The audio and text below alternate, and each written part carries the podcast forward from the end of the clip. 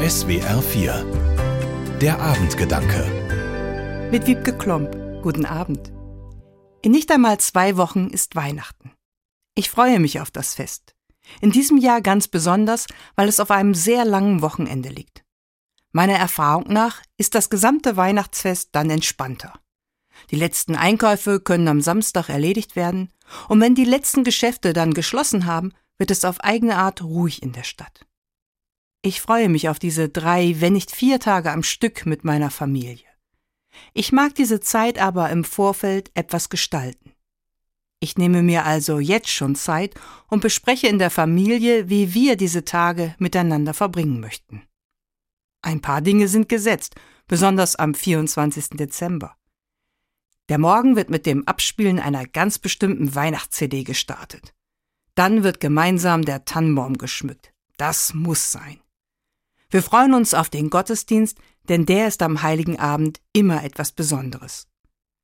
Danach essen wir in Ruhe und dann gibt es die Geschenke.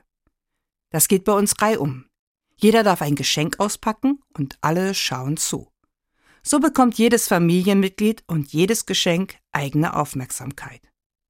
An den Feiertagen, die dann kommen, sind die Bedürfnisse jedes Jahr ein wenig anders. Wir besprechen miteinander, wie es mit Besuchen oder Konzerten aussieht. Was tut uns in diesem Jahr gut? Wo kommt bei uns Weihnachtsfreude auf?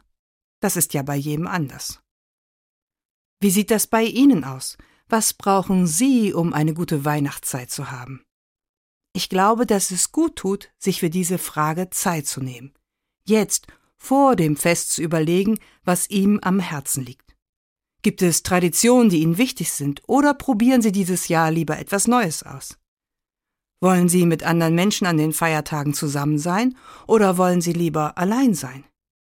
Vielleicht möchten Sie auch einem anderen Menschen eine Weihnachtsfreude bereiten, jemanden besuchen oder zu sich einladen.